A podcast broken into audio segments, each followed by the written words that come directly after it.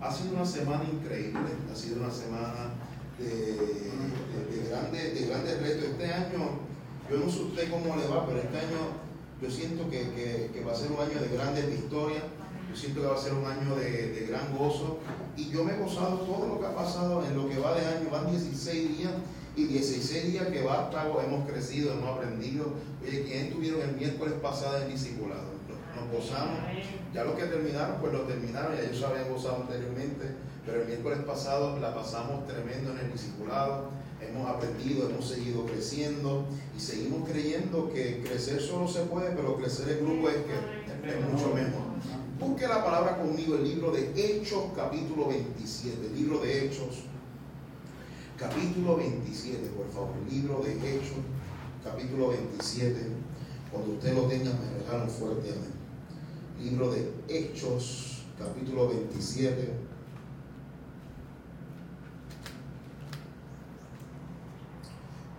Versículo 20 al 26, cuando lo tenga, me regalo fuerte amén. Hechos, capítulo 27, versículo 20 al 26. hemos comenzado una serie llamada Dependencia. Oye, el domingo pasado estuvimos hablando sobre el pueblo de Israel. Hoy tengo un segundo tema que no, yo sé que no nos va a defraudar. Y si no lo sabía, esto no solamente este lema de esta serie, no es el lema de la serie, sino que viene siendo el lema de nuestro año. Vástago, hemos declarado que este va a ser un año completamente de dependencia en todas las facetas de la vida. ¿Cuántos dicen amén? Hechos 27 del 20 al 26 dice, y no apareciendo ni sol ni estrellas por muchos días y acosados acosado por una tempestad no pequeña, ya habíamos perdido toda esperanza de salvarnos. Entonces Pablo, como hacía ya mucho de que no, de que no comían, puesto en pie en medio de ellos, dijo, habría sido por cierto conveniente, oh varones, haberme oído y no salvar de Creta tan solo para recibir este perjuicio y pérdida. Pero ahora os exhorto a tener un buen ánimo, pues no habrá ninguna pérdida de vida entre vosotros, sino solamente de la nave. Lo voy a repetir una vez más. No habrá, no habrá pérdida de vida entre vosotros, sino solamente de la nave. Versículo 23 dice, porque esta noche ha estado conmigo el ángel de Dios, de quien soy a quien sirvo, diciendo, Pablo, no temas, es necesario que comparezca ante César. Y he aquí, Dios te ha concedido todos los que navegan contigo. Por tanto, oh varones, tened buen ánimo, porque yo confío en Dios, que será así como me ha dicho. Padre, gracias por esta tarde, gracias por esta palabra. Una vez más, Señor, te pido Dios que tú nos hables, que tú nos bendiga que tú nos ministres a través de ella. Todo esto te lo pedimos en el nombre de tu Hijo amado Jesús. Amén. Amén. Amén. Le he puesto por título a la enseñanza de hoy, no todo le toca a Dios. Dependencia. Comenzamos el domingo pasado hablando sobre un tema que le puse, ya terminaste, ahora me toca a mí haciendo referencia sobre el pueblo de Israel, partiendo de, Egipto, habían visto milagros, habían visto la gloria de Dios, habían visto el mar rojo abrirse en dos. Pero comenzaron, en vez de adorar por tantos milagros, comenzaron a murmurar. Y llegó el punto que cuando se entran al desierto, oye, ellos comienzan a ver unos milagros muy poderosos. Ven que la agua amarga se convierte en dulce. Ellos ven que la ropa, las sandalias crecían con ellos.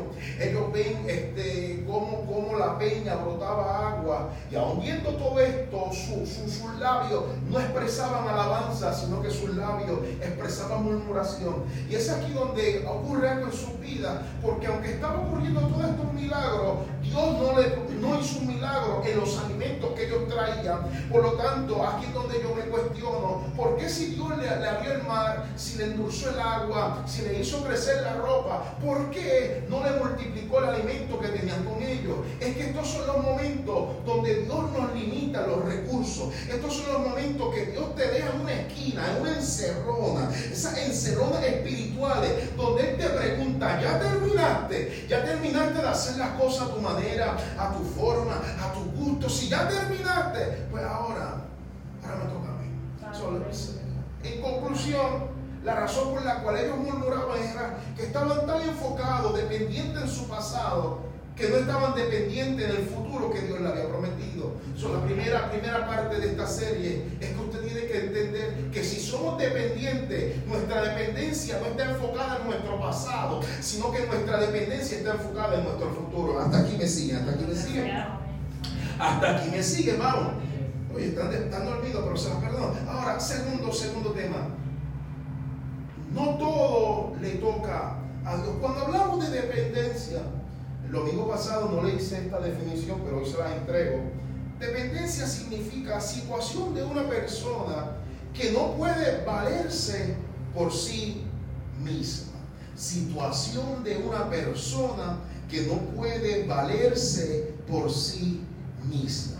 Por lo tanto, cuando hablamos del ser humano, el ser humano es completamente dependiente, dependiente al aire para poder vivir, dependiente a la comida para poder alimentarse, dependiente a la ropa para poder vestirse dependiente del agua para poder hidratarse y somos dependientes de Dios para poder vencer al enemigo. Ahora, todas estas cosas que yo les he mencionado, amados, son indispensables para el ser humano, pero es trabajo del hombre respirar para poder tener vida. Sígame. Es trabajo del hombre buscar el alimento, sazonarlo, cocinarlo para poder alimentarse. Es trabajo del hombre tener que buscar ropa, vestirse, abrigarse para no morir, amado, de, de, frío, de calor. Y es trabajo del hombre buscar el agua para poder saciar la sed que tiene.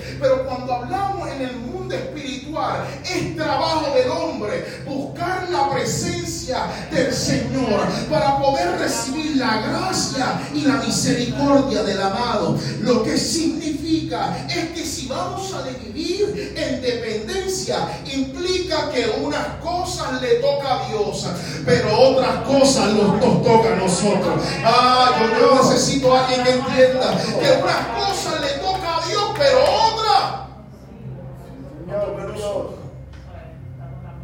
nos da agua, pero tenemos que buscar. Él nos da alimento, pero tenemos que prepararlo. Eh, eh, él nos da, Él nos da, Él nos da libertad, nos da gracia, misericordia, pero tenemos que ir a buscarle la presencia del Señor. Por eso, cuando hablamos de dependencia, amado, una cosa, dependemos no del pasado, sino del futuro. Y ah, cuando hablamos de dependencia, no significa que todo lo va a hacer Dios, sino que unas cosas le toca a Dios, pero otras cosas nos toca a, nosotros. Gracias por su entusiasmo, ya estamos mejorando. Ahora, ahora, ahora, vayamos al contexto. Hecho, Hecho capítulo, capítulo 27. Hecho capítulo 27. Está el apóstol Pablo, ya no es el que mataba a los cristianos, ya lleva años de su ministerio, está haciendo, está haciendo grandes obras, expandiendo el reino de los cielos, predicando, haciendo milagros, discipulando, plantando iglesia. Pero en este contexto de Hechos 27, el apóstol Pablo no estaba libre, sino que el apóstol Pablo estaba bajo prisión a, cargo de los romanos. Amado, él no llevaba una semana, él no llevaba un mes. En Hechos 27 ya Pablo llevaba varios años siendo encarcelado por simplemente hacer la voluntad de Dios.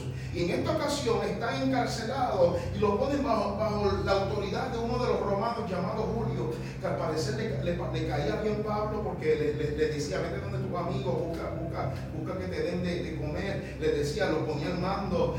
no, sé cuál era la razón por la cual Julio lo trataba de esa manera, algo tuvo que haber visto Julio, pero ese no es el punto de la enseñanza de hoy. Amado, dice que cuando ellos toman la decisión de, salir hacia la ciudad de Roma, hacia la ciudad de los romanos, dice que el momento que ellos salen, ellos salen en la fecha de octubre y noviembre, según los comentaristas, esto no lo inventé yo. Esta fecha, de, acuerdo al lugar geográfico donde ellos estaban, no era bueno salir porque era temporada, de, era temporada alta, era temporada mala. venían muchas tempestades. Y, ya Pablo, además que era apóstol, ya Pablo estaba, ya estaba, ya estaba reconocía lo que era el labor de navegar en, medio de las aguas, porque Pablo ya llevaba muchos viajes misioneros. Pablo, además de eso, era, era líder de los, de los romanos, amados.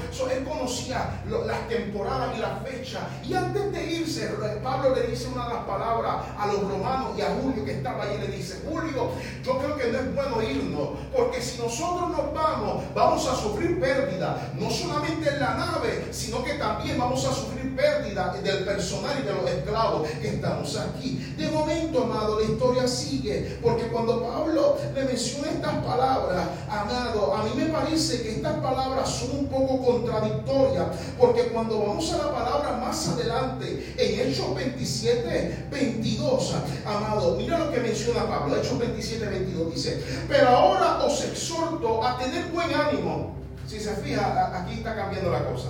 En Hechos 9, Pablo no le está dando ánimo, Pablo está diciendo, si nos vamos, Titán se queda corto. Si nos vamos, yo no le aconsejo que nos vayamos. Pero cuando voy a Hechos 22, Pablo cambia el ánimo. Está todo smiling, todo sonriente. Oye, hey, tener buen ánimo. Porque, porque mira lo que dice, os exhorto a buen ánimo, pues no habrá ninguna pérdida de vida entre vosotros, sino solamente de qué? De la nave. Hay un contraste, porque en Hechos 9, versículo 27, 9 dice, vamos a tener pérdida de la nave y de nosotros. Pero ahora en Hechos, en Hechos, versículo 22 dice, vamos a tener su pérdida solamente de la nave. Yo, sé que usted se está cuestionando como yo. ¿Qué, pasó entre Hechos 9 a Hechos 22? ¿Cuál, fue la diferencia? Que, que en el 9 todo el mundo muere, pero en el 22 solamente la nave perece. ¿Alguien me está siguiendo? ¿Alguien me está siguiendo aquí? Amado, yo, yo, yo, le voy a dar el, código para que se entusiasme conmigo. Porque cuando voy al versículo 22, la diferencia de lo que ocurre en el versículo 9 es que cuando él habla en el capítulo 9, él habla según su criterio. Pero cuando Pablo habla en el versículo 22, habla según lo que salió de la boca de Dios. Permítame decirle que de 9 Pablo está hablando, está convirtiéndose en un hombre y en una mujer que está hablando sin primero preguntarle a Dios. Él se está convirtiendo en según su criterio, según su idea. Es que mira, yo tengo experiencia ya en la navegación, yo tengo experiencia ya en la iglesia, yo tengo experiencia en el culto, yo tengo experiencia en todo lo que yo hago, en mi trabajo, en mi matrimonio. Yo tengo experiencia, ya yo soy alguien experimentado en todas las facetas de la vida. Pero permítame decirle algo, es que hay cosas que podemos ser experimentados, pero si no le cuestionamos, le preguntamos al Padre qué es lo que Él quiere hacer, amado, de vez en cuando vamos a meter la pata con nuestros propios labios. Porque en Hechos 9 está hablando un hombre sin preguntarle a Dios primero. Pero ahora en Hechos, en Hechos 27, 22, habemos un hombre que está hablando según lo que salió de la boca de Dios. ¿Sabe qué me dijo Dios? Perdóneme lo que te dije en el, 9, perdóname. Yo me imagino a Pablo diciendo, por favor, les pido disculpas, metí la pata, les pido disculpas, lo que posteé en Facebook no fue de parte de Dios, lo que te mandé por Facebook, por mensaje de texto no fue de parte de Dios. La manera que yo te traté después de ese proceso, perdóname, no fue parte del proceso de Dios. Ahora, ahora yo vengo un hombre restaurado, soy una mujer restaurada. el domingo Dios me ministró, en, el cuarto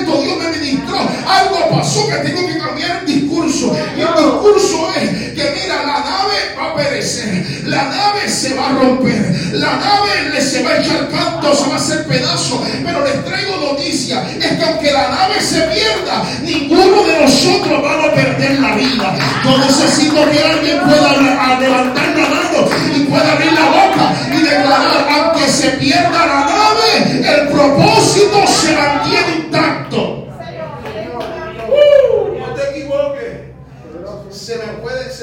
caer la finanza, pero yo sigo siendo millonario en el nombre del Señor. Se me puede caer la fuerza, pero el que, es que el que no tenga ninguna fuerza, Dios se la va a multiplicar. Hey, necesito cambiar el discurso. Lo que yo dije en el versículo 9 fue según mi criterio. Pero ahora, ahora Dios me mandó a decirle las cosas como son. Y yo hablé con él. Y cuando hablé con él, él me dijo que la nave va a perecer, la nave se va acercando, pero ahora tienen que entender que ahora, ahora cuando, cuando vayamos hacia la isla de Roma, aunque la, la barca se rompa, ninguno de nosotros va a perecer. Toca que está por ahí, Dios te va a cuidar, dice, Dios te va a cuidar. Uh. La nave va a sufrir, pero ninguno de nosotros vamos a tener pérdida. Esto es lo que ocurre cuando hablamos, amado, hablamos con el Maestro, hablamos con Dios primero. Ahora, ahora yo quiero retarte en esta tarde porque cuando tú te enteres lo que Dios dijo sobre tu vida, amado, el discurso va a cambiar. Cuando tú te enteres después de este culto, cuando tú te enteres lo que Dios verdaderamente habló, amado, ya, ya tú no vas a decir, ya tú no vas a decir, ah, yo soy débil. Ahora tú vas a declarar, el débil, fuerte soy.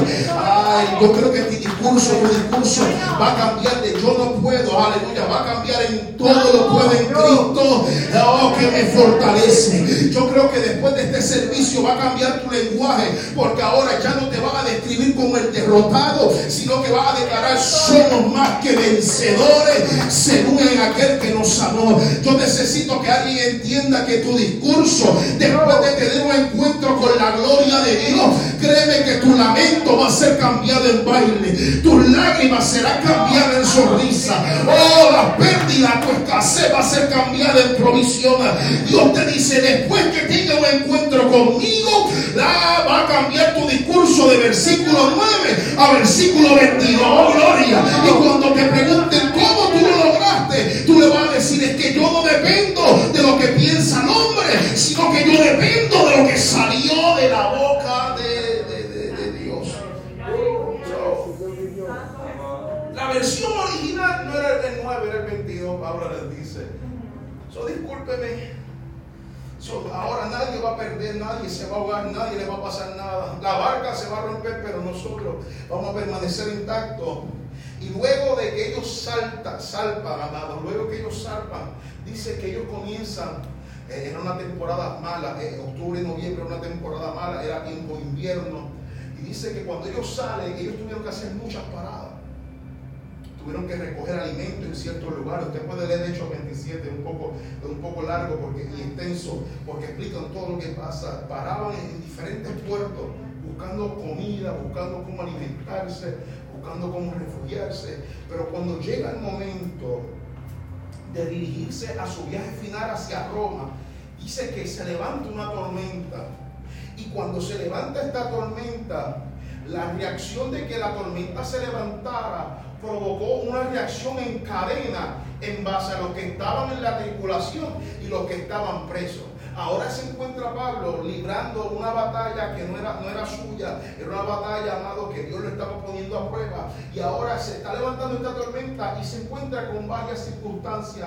Hay ciertos tripulantes que se quieren lanzar, se quieren abandonar el proceso. Sí, así, así va a haber gente en tu embarcación, va a haber gente que va a querer lanzarse porque no aguanta lo que está pasando en la barca. Va a haber gente que va a decir, eh, es por culpa de fulano, es por culpa de Mengano. Pero de momento, mientras está ocurriendo toda esta crisis en la barca, dice que Pablo se va a orar. Diga conmigo, Pablo oró. Y cuando Pablo oró, Dios le contestó. Pablo, Pablo ora. Y lo que me encanta de este pasaje, porque no, no es la primera vez que vemos a un Pablo orando estando preso. ¿Se acuerda de Pablo y Sila? mientras estaban en la cárcel. Dice que mientras Pablo y Silas cantaban, oraban y adoraban, dice que los cerró y las cadenas se rompían. Y ahora nuevamente Pablo está encarcelado, no en una cárcel, sino en una barca. Y Pablo comienza a orar. Lo que Pablo nos enseña con esto es que él no toma de excusa sus circunstancias para alejarse de Dios, sino que él toma sus circunstancias para acercarse a Dios. Eso está bonito, se lo voy a repetir una vez más. Pablo, Pablo nos enseña que su circunstancia no es excusa para alejarse de Dios, sino que su circunstancia es la excusa para acercarse más a Dios. Pablo pudo haber dicho, Pablo pudo haber dicho, no es trabajo mi orar, porque yo estoy en la cárcel. ¿Por qué Pablo? ¿Por qué Pedro? ¿Por qué Pedro no viene y ora por mí? ¿Por qué Sila, después que yo estuve con ella, con él, discúlpame, después que yo estuve con él, ¿por qué Sila no está? No me llamó, no me envió alimento, no me envió ropa. Oye, oye, ¿por qué? ¿Por qué tampoco el apóstol Juan vino y oró por mí? Pero Pablo entendía que esto no era responsabilidad de más nadie, sino que esto era responsabilidad de él a solas con Dios. Y él entiende que aunque Pedro podía venir, Sila podía venir, Juan podía venir, no había más nadie que, conociera estar en la presencia, lo conociera más que Dios en su presencia. Y el resultado del compromiso de Pablo, de que cuando Pablo oró, fue que Dios le respondió. Y hoy yo vengo a decirle a usted, amado, que si usted ora y usted clama, Dios le va a responder. Y si, si, usted clama y ora, no importa la hora, no importa el lugar, ni cómo usted se sienta, va a haber una respuesta del cielo. Señor, Dios. Pablo Pablo decide orar en medio de la, tormenta y cuando ora recibe respuesta. ¿Cuál fue la respuesta de Pablo, de Dios hacia Pablo? Él le dice, mira, lo que tú dijiste eh, eh, eh, cuando salieron de la, antes de salir, lo que tú dijiste le faltó algo y es que la realidad es que la barca se va a romper, pero a ustedes no le va a pasar nada. Lo que a mí me da a entender, amado, es que si Pablo no hubiese orado, Pablo no se hubiese enterado de la promesa que cargaban cada uno de ellos. yo, quiero, yo quiero que usted, usted se vaya con esto en su mente y en su espíritu. Es que la oración tiene poder. La oración tiene poder. La oración te lleva a puerto seguro y la oración rompe cadenas y rompe cerrón. la Biblia dice que Pablo, amado, cuando Pablo decide, decide orar, dice, yo voy a orar. No, por, no porque no porque esta circunstancia me lo impide, sino que en medio de esta circunstancia yo voy a entender que voy a ver la mano de Dios orar a mi favor. So, yo, necesito que usted entienda, amado, que no importa en el lugar donde tú te encuentres, eh, eh, eh, ese es el momento, ese es el lugar, esa es la hora para clamar y extender una oración al cielo. Mi, tarea como pastor es decirle que si usted abre su boca, Dios va a abrir la de oh, Yo no sé qué va a pasar cuando ores. Lo que yo sí sé es que vas a recibir respuestas del cielo. Por eso, ora en medio de la tormenta. Ora en medio de tu escasez. Ora en medio de tu desierto. Ora en medio de lo que tú no ves a tu favor. Ora en medio de, tu, sequía. Dios te está diciendo, pruébame en esto. Pablo conoció el poder de la oración. Pablo decía, mira, la, iglesia que yo planté allá de Bastago Church, es trabajo de ellos que oren por mí porque yo estoy en una crisis y yo no tengo tiempo. ¿Me sigue? el pastor me tiene que llamar, tiene que orar por mí. Queda amado, yo voy a orar por usted. Vamos a orar los dos. Pero también es trabajo de cada uno individual. entender el poder que tiene la oración. Yo no sé cómo tú vas a recibir, pero yo sí sé que si tú, se lo voy a decir de esta manera, discúlpame lo cafre, si tú abres tu boca, Dios abre la de Señor. Dios responde, amado. Y en esta ocasión Pablo ora en medio de la tormenta. Y en medio de la tormenta recibe la, respuesta del cielo. Dios no esperó que saliera de la tormenta, sino que en medio de la tormenta le entrega la contestación. Y ahora lo segundo que ocurre en medio de la embarcación es que cuando Pablo se levanta en medio de la multitud, Pablo le dice, le dice a esta gente, mire, me confundí, no vamos a perecer. Pero de momento, versículo capítulo 27, versículo 18, dice que a pesar de que Pablo le, le, mencionó estas palabras, Pablo, Pablo dice, tenemos que comenzar a arrojar las cargas. Aquí yo me quiero detener. Van a llegar momentos en nuestra vida que por más que Dios nos hable, por más que carguemos una palabra, por más que digamos que somos dependientes de Dios, van a llegar momentos que tendremos que tirar todo lo que se vuelve carga en nuestra vida. Y yo no sé usted, pero hoy yo creo que es un buen día para despedirte de esa falta de perdón. Yo no sé si usted, pero hoy es un buen día para lanzar los miedos, para lanzar lo que te dijeron cuando eras niño, cuando te lo dijeron esta semana y lastimó tu corazón. Yo creo que hoy es un buen día para lanzar el rencor, la depresión. Hoy Dios nos está diciendo, mira, ya yo te entrego una palabra, pero el hecho de que cargues una palabra no no es excusa que tú dejes las cosas que, que están siendo carga en tu vida. So, si el texto dice que lanzaron las cosas, si las lanzaron era porque estaban de más en aquel lugar. Hay, hay cosas que usted tiene un apego a ellas, sea por dolor o por amor, que tú tienes que despedirte de ellas. Porque Dios no lleva a puerto seguro carga, escúcheme bien. Dios lleva a puerto seguro propósito. Ay, ay, ay, ay. Me, dejaron solito, me dejaron solito. Dios, Dios, Dios, no, no ores para que te lleve a puerto seguro con la carga que tú tienes. No pida confirmación, papá. Yo, tengo un saco de problemas aquí de carga. ¿Qué, qué tú crees si tú, tú, me llevas con ella?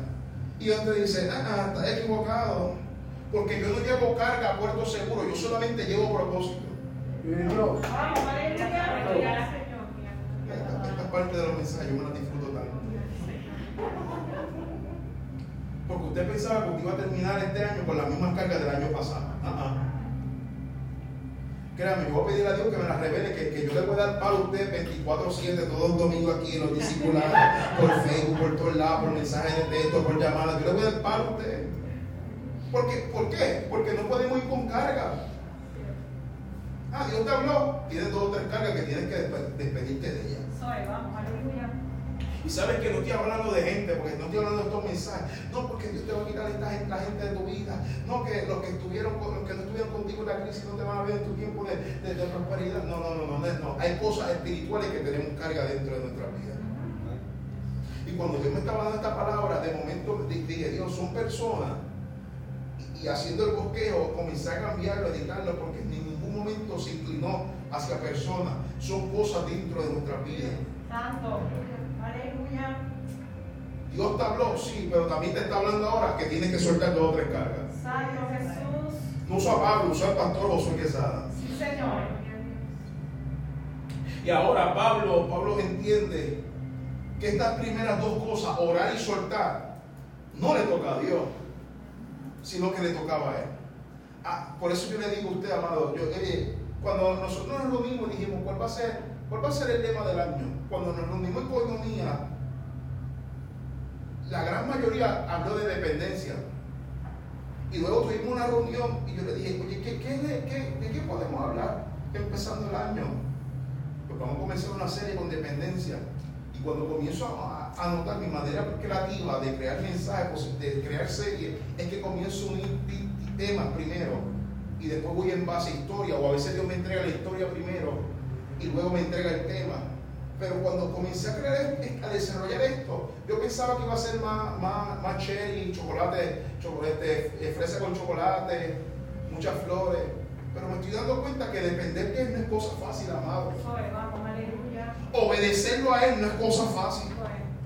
Mientras he estado creando esta serie, me estoy dando cuenta que cada vez que dependo de Él, menos me parezco a mí. Que mientras más me, dependo de Él, menos cosas de mí quedan en mí. Este es el tema del año de vástago, dependencia. Yo, yo, yo, me quedan dos mensajes más. Viene la, viene la cherry por ahí. Viene la chocolate con fresa. No se va a hacer. Ahora, ocurre una tercera cosa. Y es que por desesperación, la desesperación, o sea, yo no dudo que hubiera desesperación en esta embarcación, la tormenta está, la barca se quiere romper. Y de momento ocurre, ocurre, ocurre algo que me llama la atención, y es que dice la palabra que los tripulantes, o sea, si eran los tripulantes, significa que eran los que manejaban la embarcación. en la Biblia no dice que eran los presos los que querían huir, eran los tripulantes. No eran, no eran los encarcelados, no eran los que estaban cautivos, sino eran los que tenían la libertad. Y cuando tenían, los que tenían la libertad decidieron abandonar y de momento Pablo le dice, hey, si ellos se van, nosotros no vamos a poder lograr llegar a puerto seguro. Y Pablo le dice, ¿sabe por qué? Si ellos se van, no vamos a poder, no vamos a poder dirigir esta embarcación, porque esta embarcación no se puede dirigir entre unos pocos. Esta embarcación tiene que estar todo metido en la barca. Ah, ¿sabe, ¿sabe, lo que me encanta de lo que dice Pablo? Es que Pablo dice, Pablo dice, mira, ah, si ustedes se van, no lo vamos a lograr. Socializamos estas palabras, vamos a llegar a la conclusión que la palabra profética de que iban a llegar a salvo hacia Roma estaba condicionada a que todos tenían que permanecer en la barca. Ah, la barca no podía navegarse por unos pocos, sino que tenía que ser navegada por todos los que estaban presentes. ¿Sabe que usted la puede empujar solo, pero hay misiones que tenemos que empujarlas entre todos. Hay misiones que tenemos que empujarlas entre todos. Ay, ay, ay, ay, ay, ay. So basta lo que nadie se me tire del barco, oh gloria, que nadie se lance, porque hoy Dios te está diciendo que la tormenta es fuerte, aunque parece que la barca se quiere romper, Dios nos está diciendo mientras todos estén en la misma página, aunque la barca se rompa, el propósito se va a mantener intacto. Oh, gloria a Dios. Mira, amado, esta se puede romper, pero la visión se va a quedar intacta. Lo que ocurre en tu vida podrán pasar ciertas cosas, las herramientas de tu trabajo, las cosas con las que tú estabas contando. Dios nos está diciendo, hay visiones que las podemos conquistar solas. Pero hay visiones que si no están todos, la palabra no se cumple. Santo Jesús, aleluya. Bendito Dios. Bofeta para mí. Mira, amado, la gente, la gente piensa esto de ser iglesia, esto es cosa de los pastores nada más. Pues esto es cosa solamente de líder, esto es cosa, de, mira, amado, de todo, desde el más pequeño al más anciano, del que lleva más tiempo al que lleva menos tiempo, que el que habla más lengua del que habla menos lengua, del que se viste de tal manera del que se viste de, otra, de esta otra manera. Nos necesitamos todos. Pablo le está diciendo, ustedes son tripulantes, pero nosotros somos presos. Pero la palabra está condicionada, o somos todos o no llegamos. Por eso, por eso sigo y, recargo y, me, voy a seguir siendo loco diciéndolo. Crecer solo se puede, sí, pero crecer en grupo es mucho mejor. Por eso, hoy Dios te está diciendo, tu proceso no lo tienes que pasar a sola. Tu, tu tormenta no la vas a pasar a sola. Porque aquí o empujamos todo o perecemos todo trabajo de todo. No estás sola, Mirna. No estás solo, Luis. No estás sola, Meche. Aquí todos, aquí todos nos ayudamos. So Pablo está diciendo, ¿sabes qué? Si ellos se lanzan, no lo vamos a cumplir. Aquí, si todos empujamos la misma visión, aunque la barca se rompa, el propósito se va a mantener intacto. El problema es, amado, que cuando la tormenta es demasiado fuerte, cuando la barca se rompe en pedazos, cuando la crisis es demasiado grande, se nos olvida las palabras que Dios nos dijo. Y es que los que somos dependientes de Dios, tenemos que entender que aunque se rompan ciertas cosas de nuestras vidas, el propósito de Dios va a permanecer intacto. Por eso cuando Dios le dice, mira Pablo, aunque la barca se rompa, ustedes van a llegar. Pablo, ustedes no caminan por lo que ven, ustedes caminan por lo que escuchan. ¿Y qué tú escuchaste, Pablo? Que aunque tú ves con tus ojos físicos que tu barca se está derrumbando, tú escuchaste con tus oídos espiritual que tú vas a llegar a puerto seguro. Yo quiero cerrar con esto, amado, y es que usted tiene que entender que hay un destino que te está esperando. Sea individual o sea como iglesia, hay un destino que nos está esperando tenemos que entender que no caminamos por lo que vemos, aunque, aunque no tener dinero, aunque no tener la fuerza, aunque no tener tiempo. Tenemos que entender que lo que nosotros escuchamos no salió de la boca de Pablo, sino que salió de la boca de Dios. Ahora entendemos que caminamos por fe y no caminamos por vista. Y cuando entendemos estas palabras, es que la fe, la fe no, no, camina por lo que ve, sino que la fe no viene por lo que ve, sino que la fe viene por el oír, el oír qué? La palabra de Dios. En otras palabras, Pablo recuerda, iglesia recuerda, es que aunque la barca se rompa, tu propósito permanecerá intacto. Póngase de pie, por favor.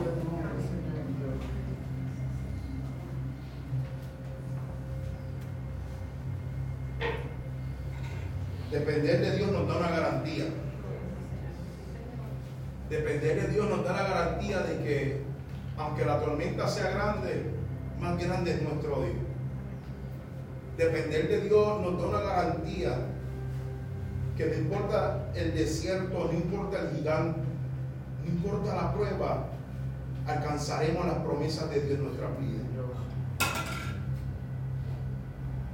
Somos dependientes. Si hacemos nuestro trabajo, créeme, Dios va a hacer el de. Si hacemos nuestro trabajo de orar y clamar en medio de la tormenta, Dios nos va a responder en medio de la tormenta. Si hacemos nuestro trabajo de soltar la carga, Dios nos va a llevar a puerto seguro. yo quiero hoy que tú cierres tus ojos ahí donde tú estás. Y que tú comiences a meditar en esta palabra. Yo quiero, que tú, tomes este tiempo para que tú ores, para que tú adores a Dios ahí donde tú estás. Dígale, Dios, mi barca ha cogido cantazo. Mi barca ha cogido azote. Padre, parece que me, quiero, parece que me voy a hundir. Díselo, díselo, díselo. Pero dile, Dios, estoy aquí hoy. Pensábamos que el viaje iba a ser más rápido. Pensábamos que el viaje no nos iba a costar tanto. Pero hoy tenemos una garantía. Y es que nuestro propósito permanecerá intacto.